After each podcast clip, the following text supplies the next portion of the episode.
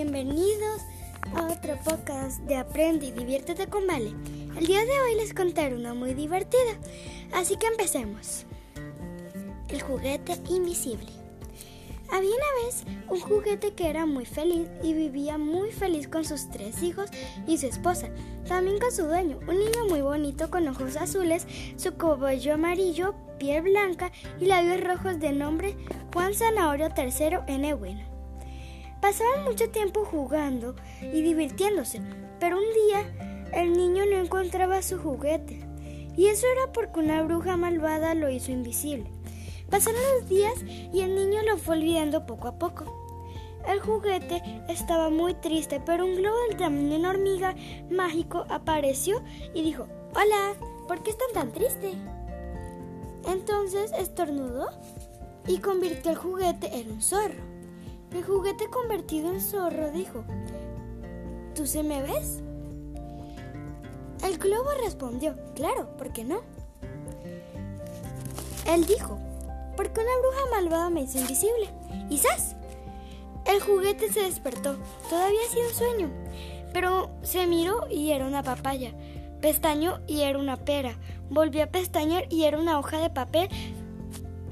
¿Qué era lo que pasaba? Entonces se cayó y lo recordó todo. Lo que pasaba era que estaba en el mundo de la locura, pero no se acordaba de más. Y volvió otro a caer y ahora lo recordó todo completamente, muy bien. Pero pestañó y todo había sido un sueño. Él estaba con su esposa y sus hijos y su, y su dueño estaba almorzando. Pero algo era extraño y al fin se dio cuenta de que era. Eso, y les diré.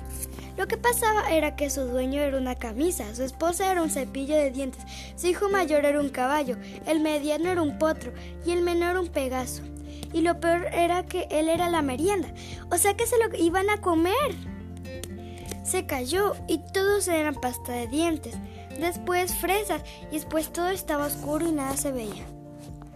Un rato después estaba azul y ¡boom! apareció una princesa hecha de tierra pero ella también se lo quería comer. Escapó. Y la princesa se lo quería comer con un poco de mostaza. Pero entonces apareció un conejo del tamaño de un virus y ¡boom! También había sido un sueño. Abrió los ojos y era una mosca. Pero también era un sueño. Se levantó y era rosado.